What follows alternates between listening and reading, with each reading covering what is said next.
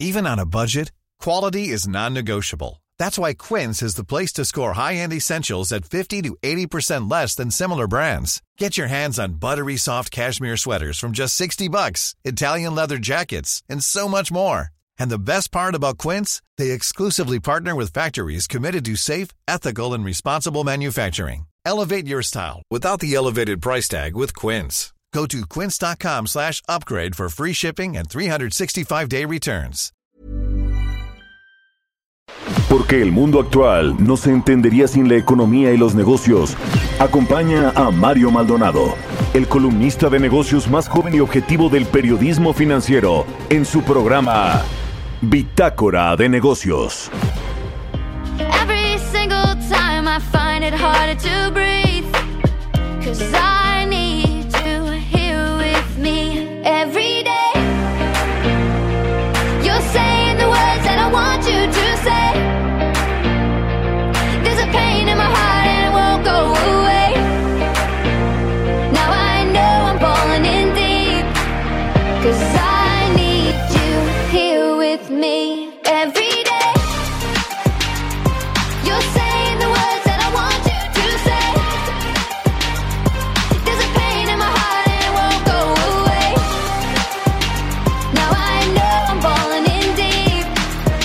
Cause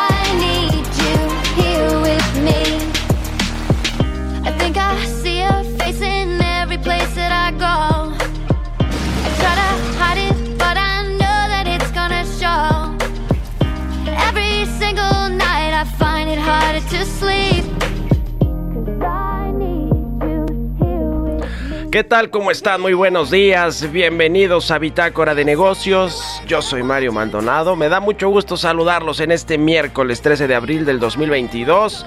Son las 6 con 4 minutos de la mañana. Y muchas gracias por acompañarnos madrugando aquí en las frecuencias del Heraldo Radio. A quienes nos escuchan en Guadalajara por la 100.3, en Monterrey por la 99.7 en el resto del país, en el sur de los Estados Unidos, a quienes nos siguen a través del streaming que está en la página heraldodemexico.com.mx, a quienes después escuchan el podcast de Bitácora de Negocios, un saludo y muchísimas gracias por acompañarnos todos los días aquí al pie del cañón en punto de las 6. Comenzamos este miércoles mitad de Semana Santa con un poquito de música como todos los días. Esta semana estamos escuchando las mejores colaboraciones de artistas con el DJ estadounidense Marshmello. Esta es con una banda que se llama Churches, la canción Here With Me. Es una canción de este productor estadounidense Marshmello con esta banda escocesa de Churches. Fue lanzado en marzo del 2019 y la vamos a estar escuchando hoy aquí en el programa. Ahora sí le entramos a la información. Vamos a hablar con Roberto Aguilar los temas financieros más relevantes. La inflación en Estados Unidos, que ayer salió el dato. Yo ayer dije que hoy, pero no. Ayer salió el dato de la inflación de Estados Unidos, que cumplió con los pronósticos, con los pronósticos eh, de los analistas allá y las bolsas subieron ayer ligeramente. También el aumento de contagios en China cobra su primera factura comercial y el intercambio entre México y Estados Unidos está en riesgo por una decisión del gobernador de Texas. Vamos a platicar de qué se trata esto, pero ya ayer gobernadores, eh, por lo menos la, goberna- la gobernadora de Chihuahua, ya pues salió a pedirle a Greg Abbott, el gobernador de Texas, que quite estas restricciones a, eh, o a estas eh, pues, revisiones estrictas a todos los eh, transportes que cruzan por la frontera de México hacia Estados Unidos. Vamos a entrarle a ese tema. Hablaremos también con Carlos Reyes como todos los miércoles. La actividad industrial cayó 1.05% en febrero tras cuatro meses con crecimiento. Vamos a analizar pues cuáles son los eh, factores que están pues impulsando de nueva cuenta pero a la baja la actividad industrial el eh, sector secundario de la economía pues muy importante también para toda la reactivación económica para la generación de empleo y pues para la generación de, de valor y de cadenas productivas Vamos a analizar este dato con Carlos Reyes, hablaremos también con Arturo Carranza, analista del sector energético, sobre la reforma eléctrica que contaría eh, que contra, es contraria a lo que necesita el país, pero está casi muerta. ¿eh? Es muy probable que el domingo, cuando se sesione en la Cámara de Diputados, se lleve al Pleno y se vote la iniciativa de reforma eléctrica con todos los puntos eh, que eh, propuso la oposición política, la alianza PAN-PRI-PRD, parece que está muerta, que no va a pasar y ya, ya el presidente López Obrador pues se adelantó a ese escenario y dijo que pues si no pasaba ahí en su informe que dio el presidente ayer por la tarde, además de criticar a los legisladores de oposición y, y de adjetivarlos ahí con algunos eh, adjetivos. El presidente, pues dijo que si no pasa, él va a mandar su ley minera para cambiar ese tema y que el litio sea propiedad de la nación, que en realidad pues parece ser que ya lo es, no se necesita tampoco un cambio en la constitución, quizá algún cambio legal, algún ajuste, pero el presidente anticipó él mismo que no va a, a pasar su, su, su reforma eléctrica en la Cámara de Diputados. Vamos a platicar de eso y también platicamos con Enrique Díaz Infante, director del programa del sector financiero y seguridad social del Centro de Estudios Espinosa Iglesias sobre las pensiones de la Comisión Federal de Electricidad a, propósito de esta reforma que tiene todo que ver con la CFE. Sus pensiones superan en monto proyectos de inversión que tiene el país. Es todo un tema. Las pensiones pues la, mayoría doradas que tienen los trabajadores de la CFE, no porque esté mal, pero la CFE pues está quebrada igual que Pemex y estas dos empresas, eso sí, le dan grandes y jugosas pensiones a sus trabajadores. Le vamos a entrar a estos temas aquí en Bitácora de Negocios, así que quédense con nosotros. Es miércoles 13 de abril. Vámonos con el resumen de las noticias más importantes para comenzar este día con Jesús Espinosa.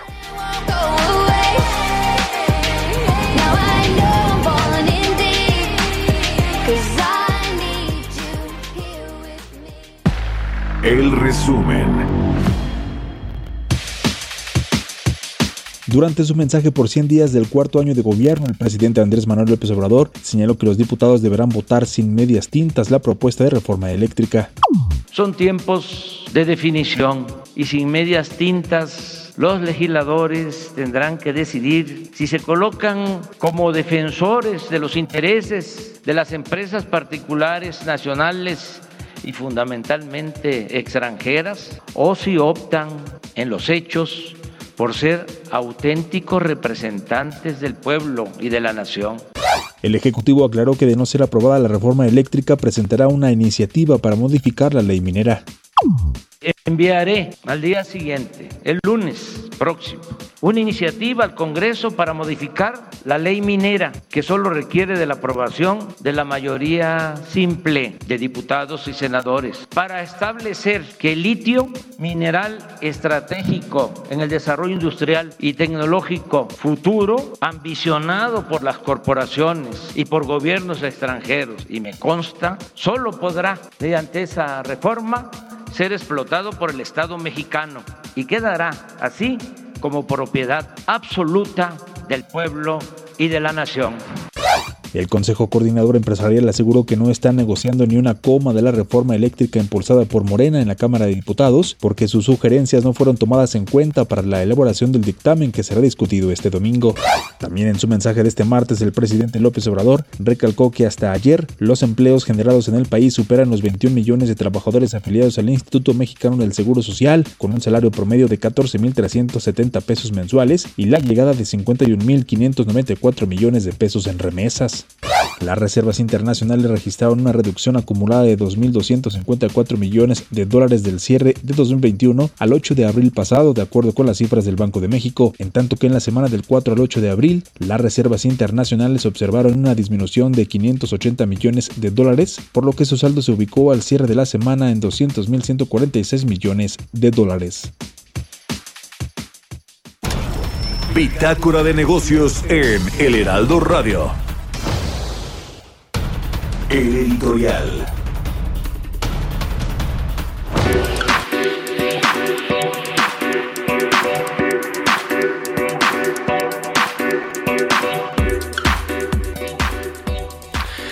Ayer se dio a conocer que la Fiscalía General de la República eh, vinculó a proceso al ex titular de finanzas de Segalmex, se llama René Gavira, quien pues por lo menos durante dos años, de los primeros dos años de la administración del presidente, después salió, eh, y, de, y de Ignacio Valle, por supuesto, que es amiguísimo del presidente, compadre, quien es el en, eh, quien encabeza este organismo Segalmex que se llama Seguridad Alimentaria Mexicana, que fusionó a Diconsa, Liconsa y que pues eh, busca ayudar a los productores para eh, que eh, los financia, les da precios de garantía, les compra sus cosechas, en fin, no ha funcionado muy bien este organismo y hemos hablado varias veces aquí de la corrupción que permea en Segalmex, pero interesante que ayer finalmente la Fiscalía General de la República le decía vinculó a proceso a este personaje,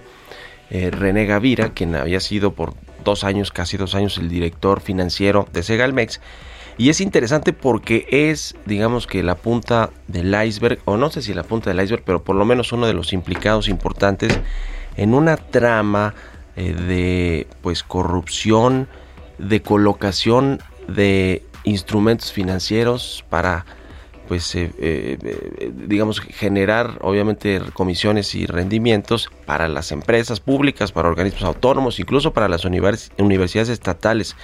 Fueron cientos de millones de pesos o miles de millones de pesos los que se colocaron a través de diversos instrumentos financieros y resultaron en presuntos fraudes y en pues minusvalías para las dependencias públicas. Estos, eh, estas colocaciones, entre las cuales están metidas empresas como Corafi, como Grupo Escorfin, eh, pues van en contra de las leyes en materia de administración de recursos públicos. El caso de Segalmex, eh, que se colocaron casi eh, son mil millones de pesos, ya se recuperaron cerca de 800 millones, es decir, que sí está la autoridad detrás de, estos pues, presuntos delitos, la Comisión Nacional Bancaria, la Unidad de Inteligencia Financiera y ahora la Fiscalía General de la República es eh, un esquema que ya funcionaba desde gobiernos anteriores, pero que con este gobierno pues se siguió aplicando y ya la fiscalía le puso el ojo, es decir, es interesante todo este esquema que se tiene desde el sector público para hacer colocaciones de recursos públicos en los mercados, en la bolsa y de allí pues cobrar grandes comisiones y entregarlos también eh, pues a, eh, a, través de, de, instituciones financieras que son afines, por supuesto, a los funcionarios que están ahí dentro colocando los, los bonos. En fin, yo escribí de eso en Universal, échale ahí un ojo y escríbame en Twitter, arroba Mario Val y en la cuenta arroba Heraldo de México. Economía y mercados. Roberto Aguilar ya está aquí en la cabina del Heraldo. Mi querido Robert, buenos días. ¿Cómo estás, Mario? Me da mucho gusto saludarte a ti y a todos nuestros amigos. Fíjate que acaba de dar a conocer eh, la agencia Reuters algunas declaraciones que hizo el presidente de China donde dice que su país no debe relajar las medidas de control y prevención del COVID. Y bueno, pues esto es interesante porque sus comentarios se producen cuando la capital comercial de China, de China, perdón, que es Shanghái, informó que más de 25 mil nuevos casos en un momento de gran presión para contener el mayor brote de COVID que vive China desde el coronavirus que desde que se descubrió por primera vez en la ciudad china de Wuhan a finales de 2019 y bueno, pues sí, también ya pasó factura, ahora comentamos al tema comercial. Y bueno, te comento que las bolsas asiáticas y también los futuros de Estados Unidos eh, subían debido a que las cifras de inflación de Estados Unidos sí son altas, pero no han sido tan tan elevadas como los mercados estaban anticipando o tenían miedo, lo que ha hecho que los rendimientos de, Estados Unidos moderen su alza. Sin embargo, la confianza en los mercados de acciones se ha visto mitigada por la subida de los precios del petróleo y de otras materias primas después de que el presidente ruso Vladimir Putin dijo que las intermitentes negociaciones de paz con Ucrania han vuelto a ser un callejón sin salida lo que ha hecho que el euro se estanque en un mínimo de cinco semanas.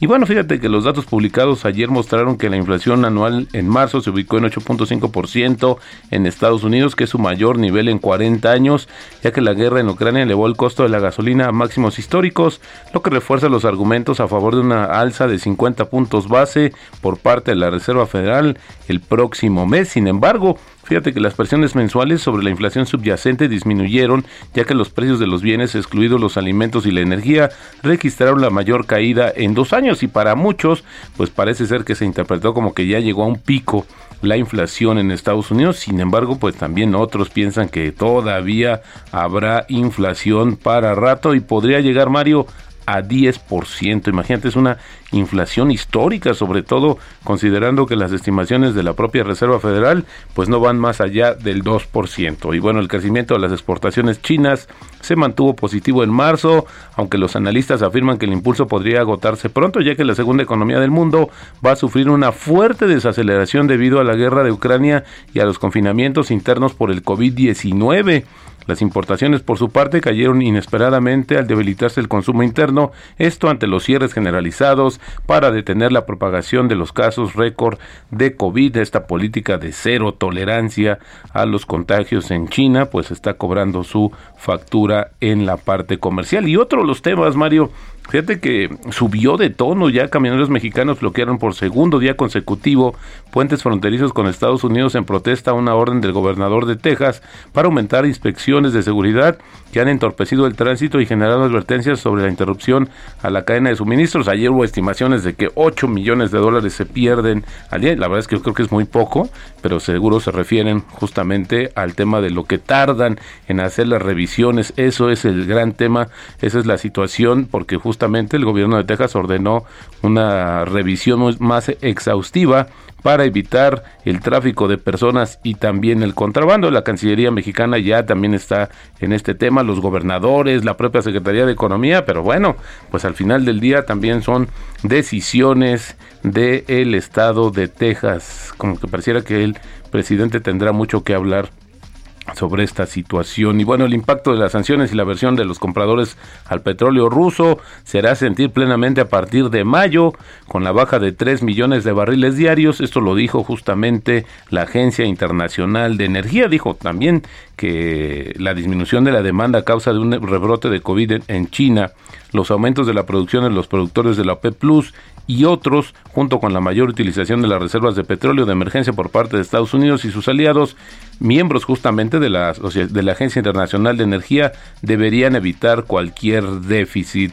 También te comento que los miembros del Banco Central de Estados Unidos están divididos sobre si la alta inflación será un problema recurrente en el futuro que requiera repetidas alzas de tasas, lo que contrasta fuertemente con su consenso sobre la actual trayectoria de la política monetaria, los comentarios por separado de la gobernadora de la Reserva Federal, Lael Brainard, y del presidente de la Fed de Richmond, Thomas Barkin, sobre las perspectivas posteriores a la pandemia, una incipiente brecha entre las opiniones de los líderes de la Fed, que actualmente ven la necesidad de subir las tasas de interés de forma agresiva este mismo año.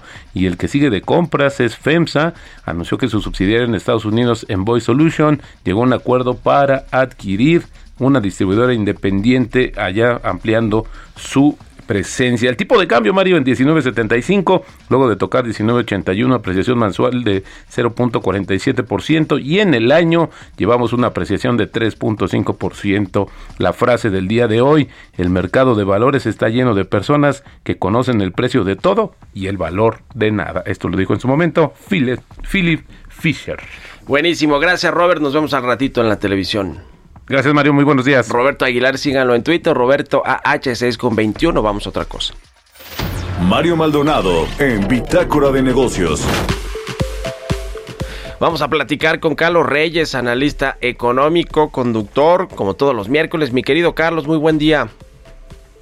¿Qué tal, Mario? Muy buenos días. Buenos días al auditorio de Bitácora de Negocios. Oye, Mario, bueno, pues como sabemos, en medio de esta incipiente recuperación económica, el buen funcionamiento de todos los sectores productivos, pues es fundamental para que ésta se convierta en algo robusto.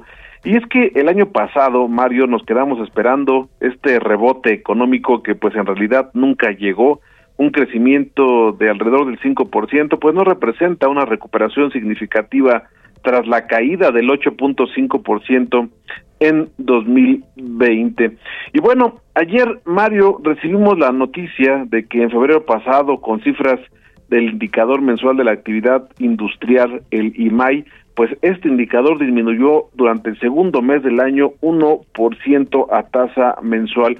Esto, Mario, bueno, ya de por sí pues es una mala noticia, pero más preocupante es cuando revisamos por componentes y con series ajustadas por estacionalidad, porque ahí se observa que en la variación mensual, Mario, fíjate, la minería descendió 6.6%, la construcción 1.5%, la generación, transmisión y distribución de energía eléctrica, suministro de agua y de gas productos al consumidor cayó 0.5% y solo las industrias manufactureras pues son las que avanzaron durante febrero marginalmente 0.6%. ¿A qué se puede atribuir esta caída, Mario? Bueno, pues básicamente la actividad eh, industrial detuvo su recuperación por eh, factores externos, como por ejemplo el incremento en los precios de las materias primas y las disrupciones en las cadenas de suministro, pero también, Mario, y hay que decirlo, los factores internos también han influido. Y aquí vemos, por ejemplo, la iniciativa de reforma eléctrica que le ha metido pues mucho nervio a la economía y que podría afectar su recuperación durante el resto del año. Ahora, Mario, que a tasa anual este índice se incrementó 2.5% en términos reales durante febrero pasado. Buena noticia, Mario. Sin embargo, bueno, pues también a tasa anual no hay que olvidar que nuestra base de comparación pues es muy limitada porque tenemos un bajo crecimiento de 2020 y tras el pésimo, pésimo, pésimo año que fue el año de la pandemia. Por sectores, en el caso del indicador anual, las industrias manufactureras aumentan 6.9%, la generación, transmisión y distribución de energía eléctrica 4.2%, pero Mario, y aquí hay un detalle, la construcción disminuyó 4% y la minería 2.9%. Estos últimos datos, eh, Mario, pues muestran un, un, problema serio tras lo importante de estos sectores, por ejemplo, de la construcción y de la minería, dos de los que más eh, efectos tienen en las cadenas de valor, con una aportación de 6.8% y 2.3% al PIB de México, y entre los dos son casi el 9%, Mario, por eso su, su, su caída es eh, pues algo algo considerable y preocupante porque también hay que considerar que estos sectores generan nueve millones de empleos. Sectores sensibles la industria frágil Mario y bueno habrá que esperar si las decisiones de política económica afectan afectan a este sector Mario. Sin duda. Pues ahí está mi querido Carlos. Gracias. Te mando un abrazo y muy buenos días. Abrazo Mario. Buenos días. C Reyes Noticias en Twitter. Nos vamos a la pausa. Regresamos Continuamos en un momento con la información más relevante del mundo financiero en Bitácora de Negocios con Mario Maldonado. Regresamos. Estamos de vuelta en Bitácora de Negocios con Mario Maldonado.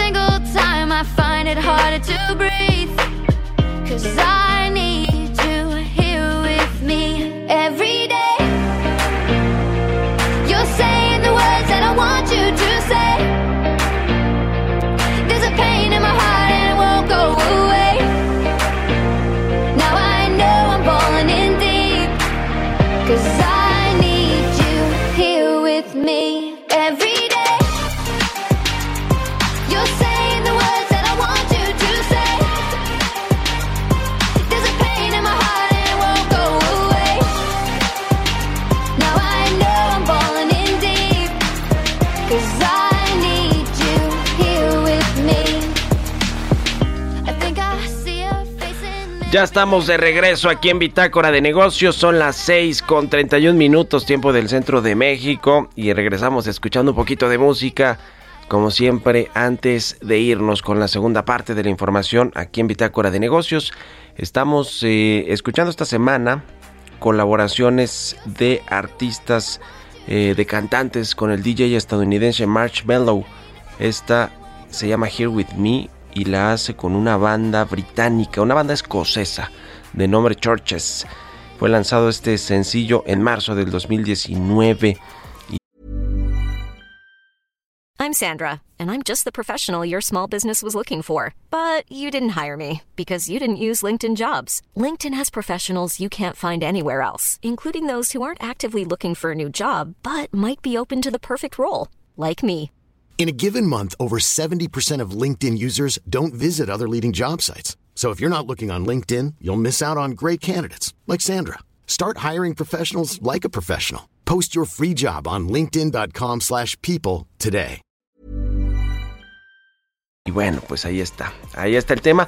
Y eh, quiero aprovechar además este momento para, para hablar de pues uno de los pioneros de la radio en México, don Rogerio Azcárraga, fundador del grupo Fórmula, quien falleció ayer a los 94 años, se dio a conocer por, la, eh, por el propio grupo Radio Fórmula, el grupo Fórmula de la familia Azcárraga Madero. Eh, un abrazo y el, eh, un pésame completamente para toda la familia, para Jaime Azcárraga, quien está pues encargado también del grupo Fórmula, a toda la familia Azcárraga Madero, a los colaboradores de Radio Fórmula, a nuestros colegas, que tenemos muchos y muy queridos. Eh, así que, bueno, pues fue un empresario, un pionero, le decía, de la radio, don Rogerio Azcárraga, fundador del grupo Fórmula. Eh, también fundó los discos Orfeón para promover la música mexicana, es decir, no solo fue un pionero en la radio hablada del país con el grupo Fórmula, sino también en la música mexicana, en la promoción de la música mexicana con discos Orfeón. Nació en junio, el 6 de junio, fíjese, igual que yo, yo cumplo años el 6 de junio, de 1927 aquí en la Ciudad de México, estudió la licenciatura en Administración de Empresas en el TEC, fundó Radio Distrito Federal en, el, en 1968, que fue la precursora de lo que hoy es Grupo Fórmula. De tener una sola estación pa pasó a tener cinco en 1984. Después se fue expandiendo hasta lo que es hoy el Grupo Fórmula. Así que nuestro pésame a toda la familia Azcárraga Madero y por supuesto a Jaime, quien está encargado ahora del Grupo Radio Fórmula. Y bueno, nos vamos ahora al segundo resumen de noticias aquí en Bitácora de Negocios con Jesús Espinosa. El resumen. La Confederación de Cámaras Industriales externó su preocupación sobre el impacto que tendrá si se aprueba la reforma eléctrica en los términos planteados por el Ejecutivo. José Abugaber, presidente de la CONCAMIN, reiteró su compromiso para llevar a cabo las mejores acciones y alcanzar los objetivos económicos y ambientales. La Asociación Mexicana de Distribuidores de Automotores ajustó su proyección de crecimiento de ventas al menudeo de vehículos pesados a 6.8 desde 10.6% para 2022 por las restricciones en los inventarios. La Asociación Mexicana de Empresas de Capital Humano señaló que en el primer trimestre de este año se logró recuperar el número de plazas canceladas en diciembre de 2021 de más de 312 mil trabajadores, ya que entre enero y marzo se han creado 320 mil empleos formales. La Oficina de Estadísticas Laborales informó que la tasa interanual de inflación en Estados Unidos se disparó en marzo hasta el 8.5%, seis décimas por encima de la de febrero. Significa la mayor subida interanual desde diciembre de 1981. El Fondo Monetario Internacional consideró que en lugar de estar subsidiando el consumo de gasolinas, los gobiernos deberían seguir luchando contra la evasión fiscal y actuar por un mundo más verde y más justo. Entrevista.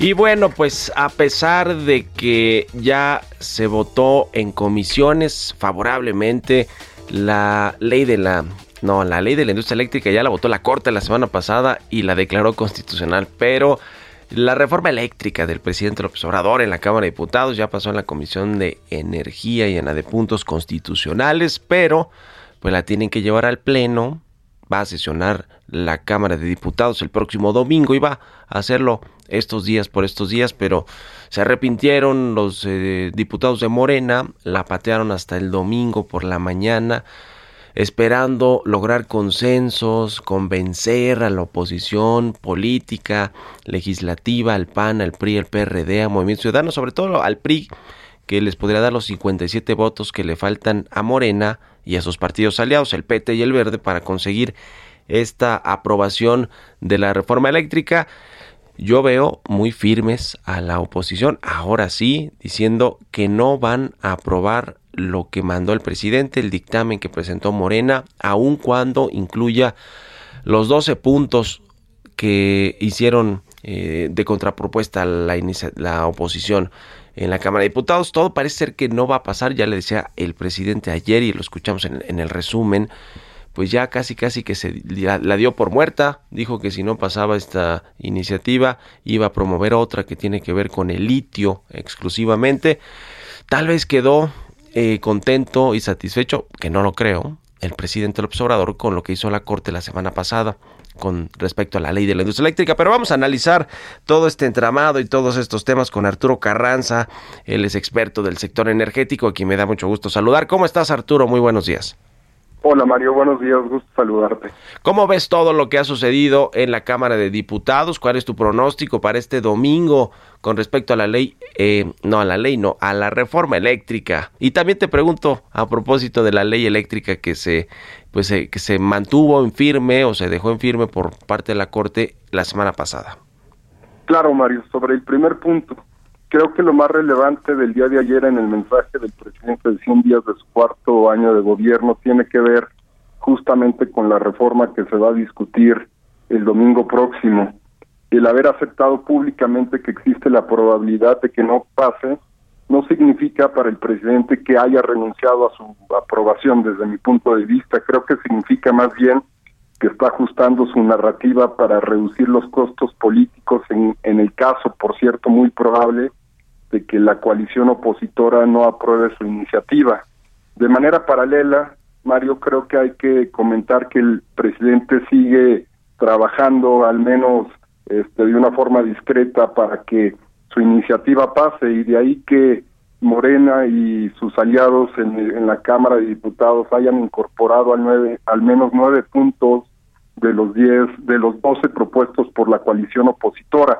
Nueve puntos, Mario, que desde mi punto de vista no cambian de manera sustantiva el contenido de la iniciativa presidencial, pero bueno, hay uno muy interesante que tiene que ver con dejar que la Comisión Reguladora de Energía y la Comisión Nacional de Hidrocarburos mantengan su estatus de autonomía.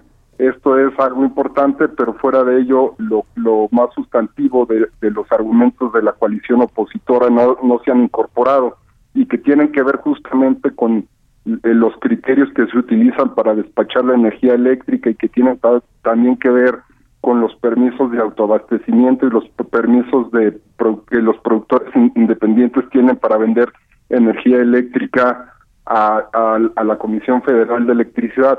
Y en el segundo punto, Mario, creo que, relacionado con la Suprema Corte es muy interesante lo que comentas, porque desde mi punto de vista creo que lo que resolvió la Corte poco ha ayudado a esclarecer la incertidumbre que está rigiendo actualmente en el sector energético.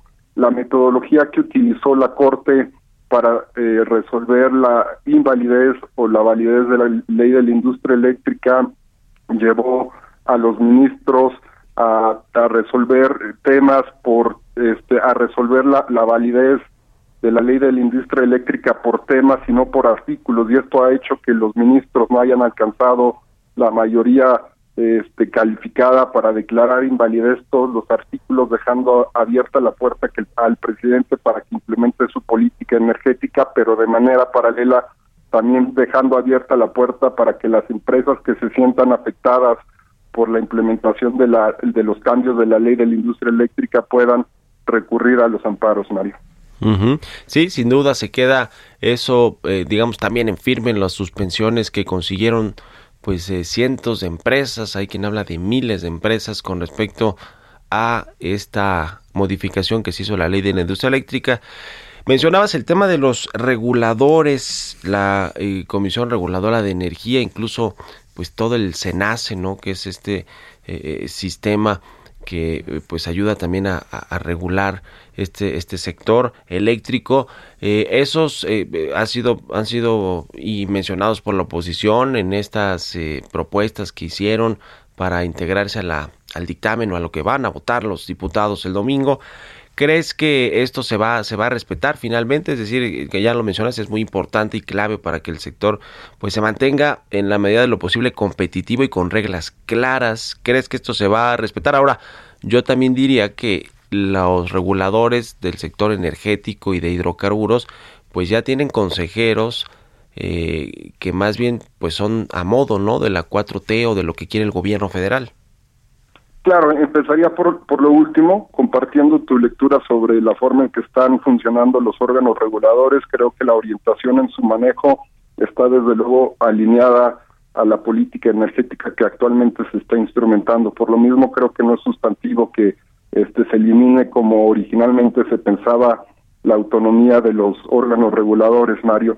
Creo que, este, por otro lado, las las probabilidades, como tú lo comentabas, de que la iniciativa presidencial este, eh, en materia de eléctrica avance en el pleno de la Cámara de Diputados es muy poco probable. Yo también eh, eh, mantengo la, lectura de que la coalición opositora, al menos en este tema, ha mantenido una firmeza pública, por cierto, que es muy importante, han comprometido públicamente su, su voto ah, en contra de esta reforma, lo que estaría elevando en, en, cualquiera de los casos los costos de la aprobación de la misma.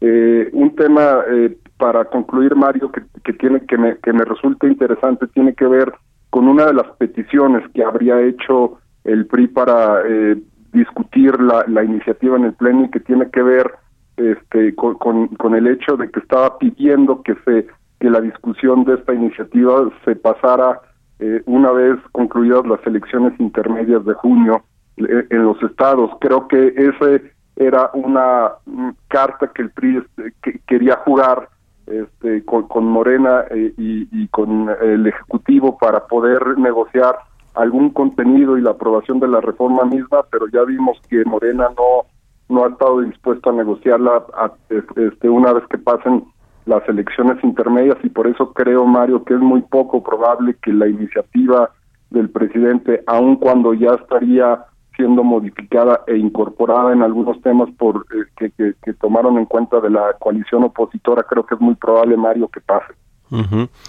El tema es que, bueno, pues más allá de si las suspensiones o los amparos que tienen las empresas van a seguir su curso y eventualmente los podría traer la Corte eh, y votar quizá conforme a el criterio de siete ministros que votaron en contra de la constitucionalidad de, de, la, de, la, de la ley de la industria eléctrica. Eh, lo cierto es que, pues mientras eh, todo esto sucede, la inversión nueva al sector, pues va a llegar a cuentagotas si es que llega, ¿no? Eh, Arturo, ¿cómo ves este tema? Sí, desde luego, Mario. Actualmente eh, en el sector se está viviendo una incertidumbre muy clara porque las reglas que se construyeron en el 2013 no terminan de morir y las reglas que se pretenden construir eh, eh, en, este año no terminan de nacer y eso lo único que genera, eh, perdón, no terminan de morir y eso lo único que genera es una incertidumbre muy clara. Por otro lado, Mario, esta incertidumbre este, también está afectando o tiene riesgos la posibilidad de que se afecte el acceso a la energía eléctrica no solamente para las familias, sino también para las empresas. México actualmente está recuperando de alguna u otra forma, a un ritmo lento, pero está recuperando las actividades eh, económicas, el crecimiento económico, y esto demanda más energía eléctrica. Y en el escenario actual, la Comisión Federal de Electricidad corre el gran riesgo de no poder satisfacer el incremento de la demanda eh, eléctrica que se espera para los pro, para los siguientes años y en ese escenario yo que, que lo que planteo es la necesidad de, de, eh, de que la Comisión Federal de Electricidad se complemente de la generación de los privados para poder satisfacer este incremento de la demanda que se espera producto de la recuperación económica, Mario.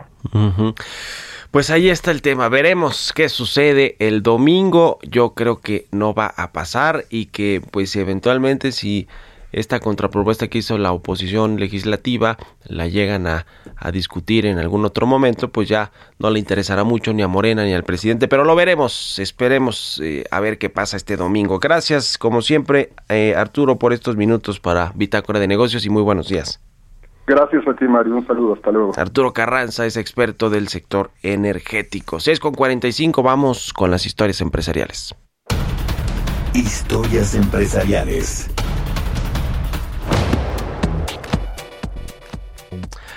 Pues se acerca también el Mundial, la Copa del Mundo de Fútbol en Qatar, que va a iniciar en noviembre de este año.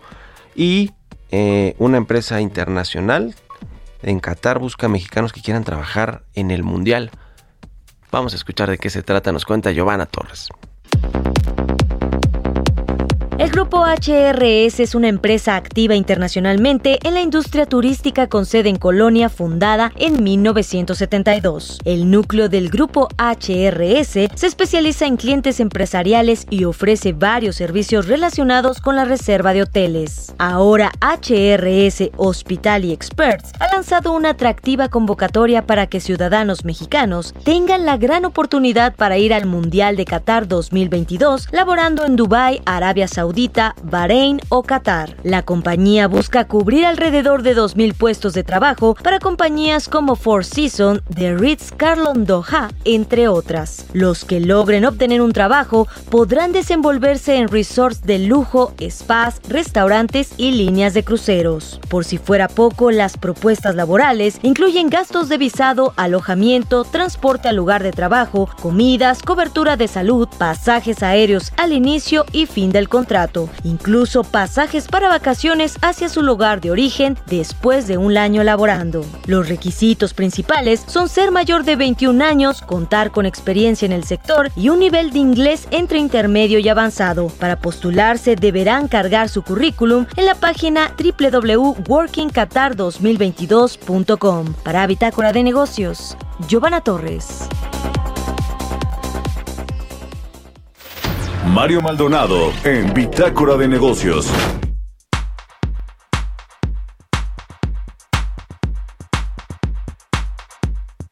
Y en este mismo eh, tema de la reforma eléctrica, porque pues la pieza central de esta reforma es la Comisión Federal de Electricidad, que eh, pues es esta empresa productiva del Estado, que ahora le quieren quitar ese término legal de empresa productiva o ese régimen legal para devolverle el de paraestatal con las implicaciones que esto va a tener. Pero bueno, la, la CFE, que no es una empresa rentable, que tiene altos costos, entre ellos las pensiones, algunas pensiones doradas de los extrabajadores de la CFE, que por ejemplo, en este 2022 van a ser de 48.831 millones de pesos, un incremento de 3.6% con respecto a lo que se pagó en 2021, pero bueno, este, este dinero pues es eh, lo que tienen algunas dependencias eh, federales, públicas de presupuesto, algunos programas importantes también del gobierno. Vamos a analizar este tema con Enrique Díaz Infante, él es director del programa del sector financiero y seguridad social del Centro de Estudios Espinosa Iglesias. ¿Cómo estás, querido Enrique? Muy buenos días.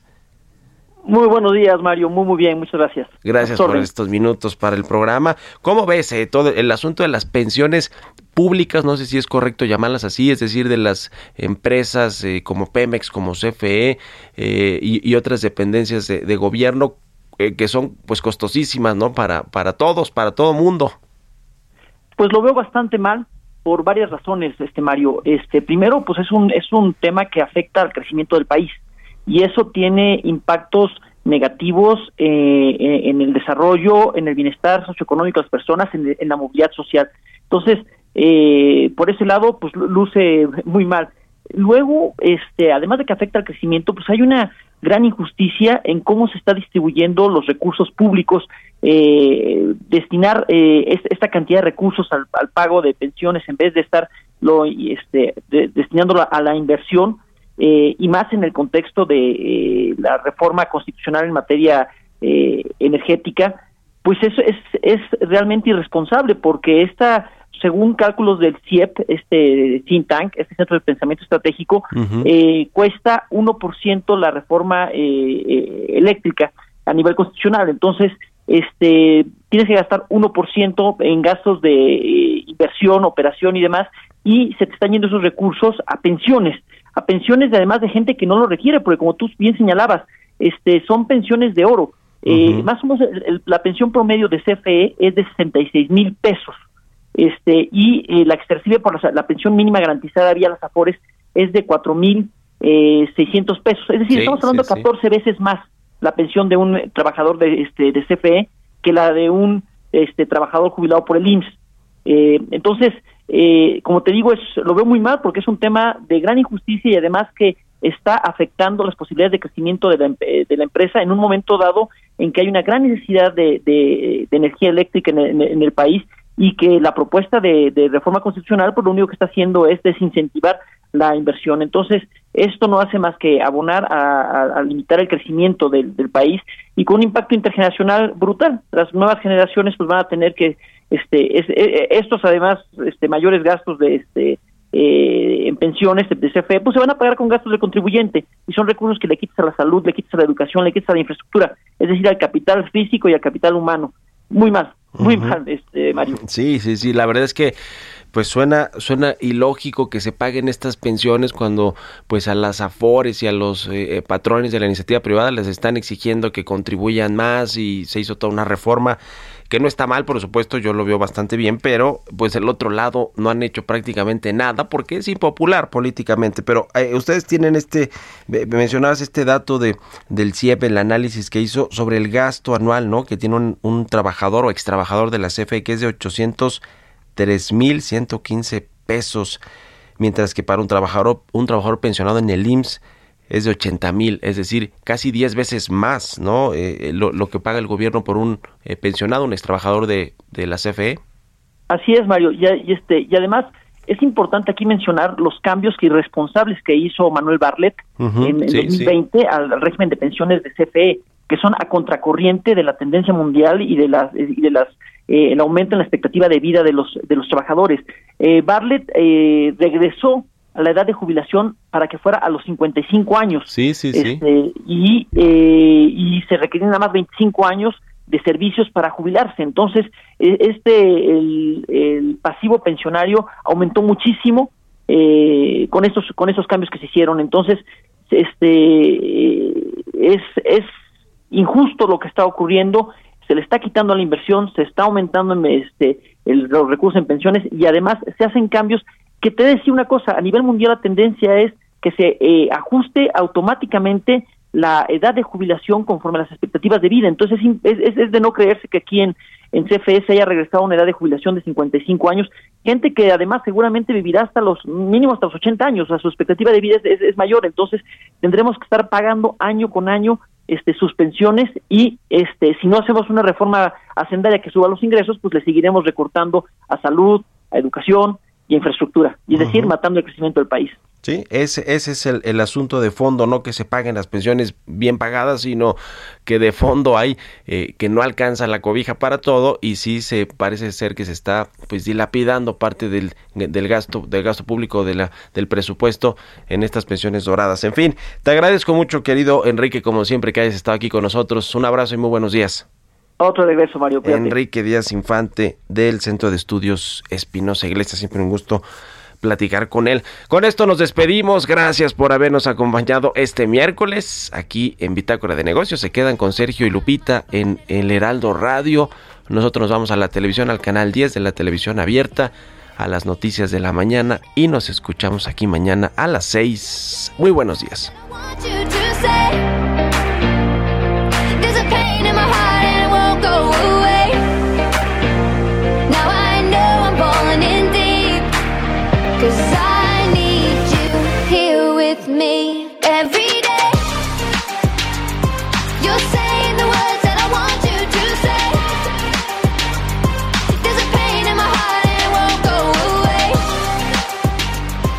Esto fue Bitácora de Negocios con Mario Maldonado, donde la H suena y ahora también se escucha. Una estación de Heraldo Media Group. Hey, it's Paige DeSorbo from Giggly Squad. High quality fashion without the price tag. Say hello to Quince. I'm snagging high-end essentials like cozy cashmere sweaters, sleek leather jackets, fine jewelry, and so much more. With Quince being 50 to 80% less than similar brands. And they partner with factories that prioritize safe, ethical, and responsible manufacturing. I love that. Luxury quality within reach. Go to quince.com slash style to get free shipping and 365 day returns on your next order. Quince.com slash style.